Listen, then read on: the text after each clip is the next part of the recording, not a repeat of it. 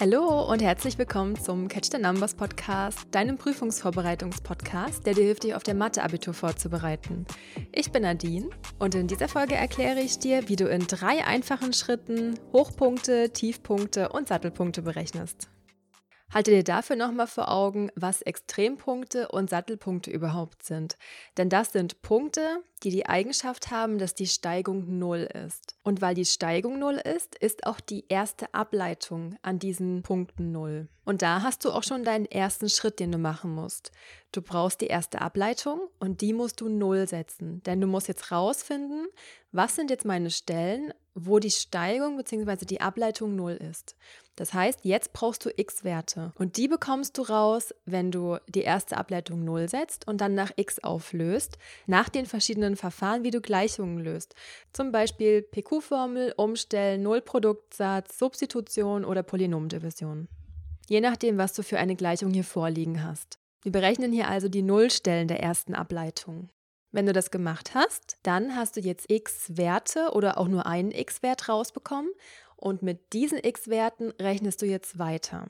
Und zwar im zweiten Schritt musst du jetzt diese x-Werte jeweils einzeln in die zweite Ableitung einsetzen und diesmal einfach ausrechnen. Wenn du also drei x-Werte im ersten Schritt rausbekommen hast, musst du jetzt drei verschiedene Rechnungen machen, für jeden x-Wert einzeln. Und dann bekommst du jeweils Zahlen raus. Und diese Zahlen geben dir jetzt die Art des Extrempunktes an. Und zwar, wenn die Zahl positiv ist, dann gehört der x-Wert, den du eingesetzt hast, zu einem Tiefpunkt. Wenn die Zahl negativ ist, dann gehört der x-Wert zu einem Hochpunkt. Und jetzt, wenn die Zahl 0 ist, dann gehört der x-Wert zu einem Sattelpunkt. Hier bekommst du also die Sattelpunkte direkt mit raus. Wenn du also die Aufgabe hast, Sattelpunkte zu berechnen, machst du einfach nur eine Extrempunktberechnung. So, jetzt weißt du für jeden x-Wert, was es für ein Extrempunkt ist. Und jetzt fehlt noch, damit wir den richtigen Punkt angeben können, die y-Koordinate. Und die bekommen wir, indem wir die x-Werte in die ganz normale Funktion einsetzen und einfach wieder ausrechnen. Jeden einzeln und am Ende gibst du dann einfach noch deine ganzen Punkte an. Die Hochpunkte kannst du mit einem großen H bezeichnen, die Tiefpunkte mit einem großen T und die Sattelpunkte mit einem S. Und wenn du mehrere von diesen Sachen raus hast, dann nummerierst du die einfach durch. Also wenn du jetzt zwei Hochpunkte raus hast, machst du einmal H1, gibst den Punkt an und H2 und gibst dann den Punkt an. Also nochmal zusammengefasst, wenn du Extrempunkte berechnen musst oder Sattelpunkte, dann machst du zuerst erstmal die erste und die zweite Ableitung von deiner Funktion. Und dann gehst du rein in die drei Schritte. Der erste Schritt ist, die erste Ableitung 0 setzen und nach x auflösen. Da bekommst du die x-Werte raus für deine Extrempunkte. Der zweite Schritt ist, diese x-Werte in die zweite Ableitung einzusetzen und einfach auszurechnen.